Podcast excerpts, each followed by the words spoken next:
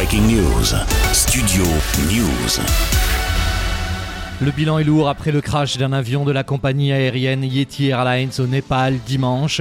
Il n'y aurait aucun survivant parmi les passagers le personnel de bord. Au total, 72 personnes avaient pris place dans l'appareil à destination de l'aéroport de Pokhara, au centre du pays. L'avion était un bimoteur ATR-72 et avait décollé de la capitale népalaise, Katmandou, dans la matinée de dimanche avant de s'écraser un peu avant 6h15, heure de Paris. L'appareil s'est écrasé dans les gorges de la rivière Seti et les recherches sont difficiles selon les secours sur place cités par l'agence France Presse.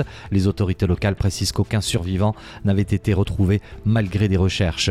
Parmi les passagers se trouvaient six enfants, dont trois bébés ainsi que 15 ressortissants étrangers, dont au moins un français. En revanche, pour le moment, le Quai d'Orsay n'a pas confirmé l'information des autorités népalaises. Des vérifications, semble-t-il, sont en cours. Selon les derniers éléments, Yeti Airlines est sur la liste noire des compagnies aériennes interdites dans l'Union européenne. En somme, elle ne respecte pas les règles de sécurité et l'entreprise est considérée comme transporteur dangereux depuis avril 2022, comme 190 autres compagnies un peu partout à travers la planète. Au Népal, après l'annonce de la catastrophe de ce dimanche, le pays est sous le choc. C'est l'une des plus importantes de ces 50 dernières années, notamment après celle de 1992, quand 167 personnes avaient perdu la vie à bord d'un avion de la Pakistan International Airlines à l'approche de l'aéroport de Katmandou. Le premier ministre népalais, Pushpaka Maldahal, annonce la convocation d'une réunion d'urgence. Selon la presse locale, le chef du gouvernement du Népal a aussi ordonné que les avions de chaque compagnie aérienne, je cite, soient soumis à des inspections rigoureuses avant chaque vol.